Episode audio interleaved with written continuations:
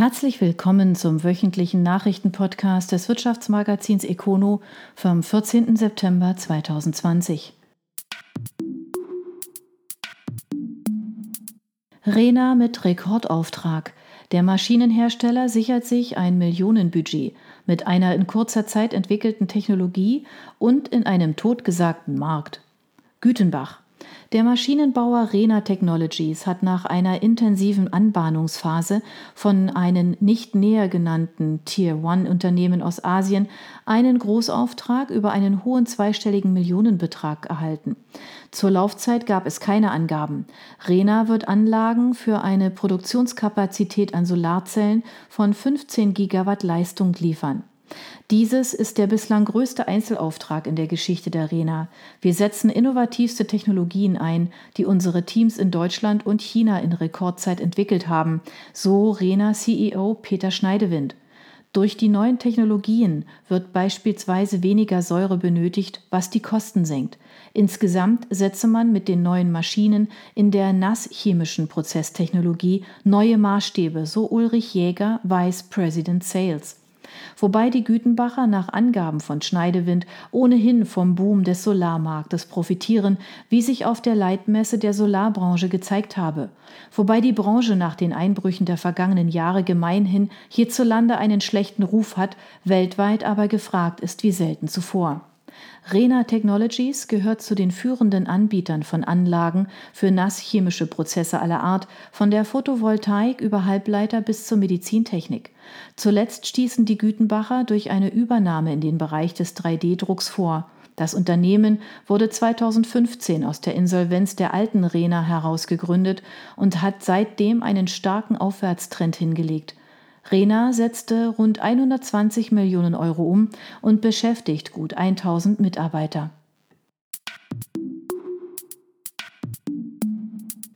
Harte Einschnitte bei ZIM. Bei dem insolventen Flugsitzhersteller beginnen die Verhandlungen zur Umsetzung des Sanierungskonzeptes.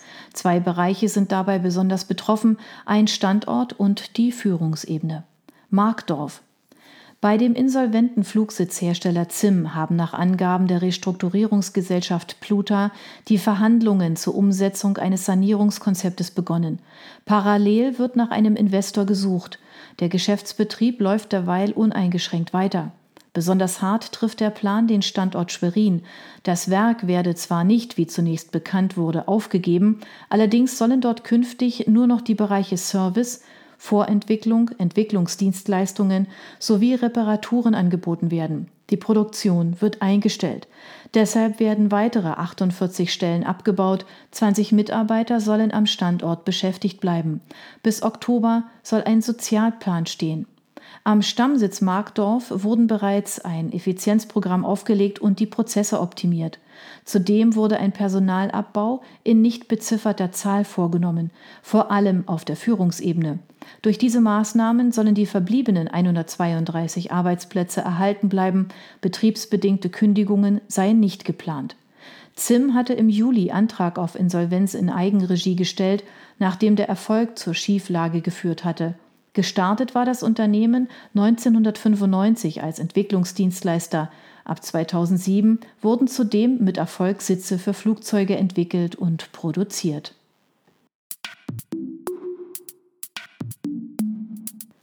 Ingenix übernimmt die Pixel Group. Mit dem Deal soll das Angebot zur digitalen Transformation abgerundet werden. Ulm die Ulmer Ingenix-Gruppe hat bereits Mitte Juli die Pixel Group aus Gräfeling, Bayern übernommen. Die Übernahme ist Teil unseres strategischen Wachstumskurses, erklärt Oliver Herkommer, Vorstandschef von Ingenix. Als Transformationspartner der Industrie denken wir konsequent einen Schritt weiter und haben unser Portfolio um die Bereiche Software Development und Embedded and Software Engineering ergänzt. Mit der Übernahme durch die Ingenix Group ergeben sich für uns neue Chancen und Zukunftsoptionen, sagt Pixel-Geschäftsführer Simon Ashdown. Das Softwareunternehmen wird weiterhin eigenständig am Markt agieren. Zu den finanziellen Details der Übernahme gibt es keine Angaben. Die Kombination des Ingenix Know-how in den Bereichen der Strategie, Prozess- und Organisationsberatung sowie den Beratungs- und Lösungskompetenzen der Pixel Group in der Softwareentwicklung und Umsetzung von IT-Infrastrukturen stellt einen profunden Mehrwert für die Kunden auf dem Weg der digitalen Transformation dar. Die Standorte der Pixel Group in Gräfeling und Regensburg bleiben erhalten. Für die Mitarbeiterinnen und Mitarbeiter ergeben sich attraktive und zukunftssichere Perspektiven, versichert Herkommer. Ingenix und Pixel sind beides Familien- und inhabergeführte Unternehmen, die sich durch eine sehr ähnliche mitarbeiter- und werteorientierte Kultur auszeichnen. Pixel wurde 1988 gegründet und beschäftigt heute 160 Mitarbeiter. Nginx ist bereits mehr als 40 Jahre alt. Der Hauptsitz des international agierenden Beratungsunternehmens ist in Ulm. An 15 Standorten beschäftigt die Unternehmensgruppe 525 Mitarbeiter. Grossmann kauft als Fan ein Gebäude. Der Projektentwickler übernimmt den früheren Verwaltungsbau von Müller Stahlbau, ein Werk des Architekten Eiermann. Für die Sanierung gibt es eine klare Vorgabe. Offenburg. Der Architekt und Projektentwickler Jürgen Grossmann hat nach eigener Aussage das frühere Verwaltungsgebäude der Müller Stahlbau im Norden Offenburgs gekauft. Zum Kaufpreis sowie zur erwarteten Investitionssumme machte er keine Angaben. Dafür formuliert Grossmann klare Vorgaben, was mit dem denkmalgeschützten Bau geschehen soll. Mir wäre am liebsten, wenn wir dieses Gebäude de facto in seinem Ursprungszustand erhalten, natürlich mit moderner Technik, aber eben auch mit viel Respekt vor diesem Ort. Der Bau ist für Grossmann durchaus ein Herzensprojekt, vor allem weil es sich um einen Bau des Architekten Egon Eiermann handelt. Der Projektentwickler gilt als ein Fan des Professors der Uni Karlsruhe, der als einer der wichtigsten Planer der Nachkriegsarchitektur gilt. Grossmann bewahrt sogar Schreiben von Eiermann auf. Bis heute stehen seine Entwürfe für eine zeitlose Eleganz, die auch nach Jahrzehnten noch ihren Reiz hat, erläutert er sein Fable. In Offenburg hat Eiermann an zwei Stellen Visitenkarten abgegeben. Neben dem Verwaltungsgebäude der Müller Stahlbau auch die Gebäude der Burda Moden. Das Müller Verwaltungsgebäude verfügt über rund 2350 Quadratmeter Fläche und soll nach der Ertüchtigung wieder für Gewerbenutzung zur Verfügung stehen. Der Bau befindet sich in Nachbarschaft des 20.000 Quadratmeter großen Güterbahnhofareals, das aktuell ebenfalls von Grossmann entwickelt wird. Maid kauft sich Kunden. Übernahme in der Schweiz soll das Portfolio erweitern. Rottweil. Das Rottweiler IT-Unternehmen Maid übernimmt das Schweizgeschäft der JKS Group. Damit kauft die Unternehmensgruppe sich weiteres Wachstum. Zum Deal gehört die Übernahme von rund 50 Firmenkunden und einiger Mitarbeiter. Für die Maid-Gruppe sei dies ein Meilenstein, heißt es in einer Mitteilung des Unternehmens. Es entstehe ein deutlich vergrößertes Leistungsportfolio für die Kunden in der Schweiz. Über die finanziellen Details des Deals ist nichts bekannt. Wir freuen uns, dass wir dank der Kooperation mit Maid einen idealen und ergänzenden Partner haben, sagt Jörg Schultes, CEO der JKS Group. Der Deal sei ein Gewinn für beide Seiten. JKS erlöst mit seinen 70 Mitarbeitern einen Umsatz von rund 10 Millionen Schweizer Franken. Die Maid-Gruppe ist deutlich größer. Die Firmengruppe zählt rund 400 Mitarbeiter, die zuletzt einen Umsatz von rund 66 Millionen Euro einspielten. Der Hauptsitz des Konzerns ist in Rottweil. Insgesamt ist das Unternehmen an 15 Standorten vertreten, davon zwei in der Schweiz. In Baden-Württemberg hat Maid noch Büros in Pforzheim, Freiburg, Hüfingen und Herrenberg. Intercard übernimmt bayerischen IT-Spezialisten.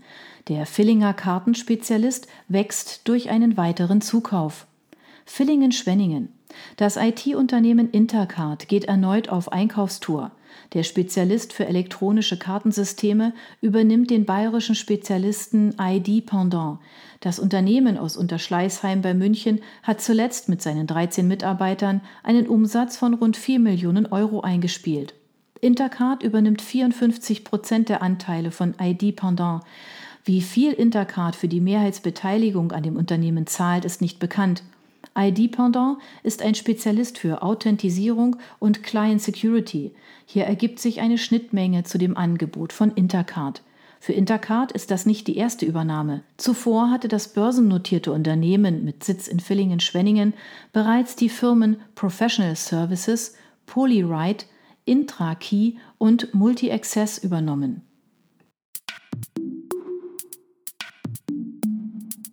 ENBW probiert's induktiv. Der Energiekonzern baut in Karlsruhe eine innovative Teststrecke in Sachen E-Mobilität. Das spart Kosten. Die Technologie stammt aus Israel. Karlsruhe. Bereits in diesen Tagen sollen die Arbeiten an einer besonderen Teststrecke auf dem Areal der ENBW im Rheinhafen beginnen. Der Energiekonzern will in einem Forschungsprojekt das induktive Laden von elektrischen Bussen während der Fahrt testen. Zunächst wird eine Werksbuslinie mit der Technologie ausgerüstet, später dann eine öffentliche Straße in das Projekt einbezogen. Die Verkehrsbetriebe Karlsruhe übernehmen den Betrieb des auf zwei Jahre angelegten Versuchs. Zu den Kosten gab es keine Angaben. Viele kennen die kontaktlose Ladetechnik bereits von ihrem Smartphone, wo sie seit Jahren erfolgreich eingesetzt wird. Jetzt bringen wir das induktive Laden für Elektrofahrzeuge aus dem Labor auf die Straße und unterziehen die Technologie damit einem echten Härtetest, so Maximilian Arnold, der das Projekt bei der ENBW Forschung leitet. Allerdings erscheint diese Aussage ebenso wie die Ankündigung des Konzerns von der Vorreiterrolle der ENBW in Mitteleuropa als typischer Marketing-Sprech. Die Technologie dahinter stammt von dem israelischen börsennotierten Start-up Electrion und wird ab Oktober in Tel Aviv auf einem Abschnitt im dichten Busverkehr erprobt. Zudem besteht bereits an der Westküste Schwedens eine 30 Kilometer lange Versuchsstrecke mit der Absicht, dieses mittelfristig auf 3000 Kilometer auszudehnen. Jenseits des Marketings scheint aber eines klar zu sein. Die Technologie hat Potenzial. Da über die in der Straße verlegten Induktionsspulen die Batterien ohne Kabel aufgeladen werden können, werden die nötigen Speicher kleiner. Das führt laut Electreon zu Einsparungen in Höhe von bis zu 180.000 Euro pro Bus.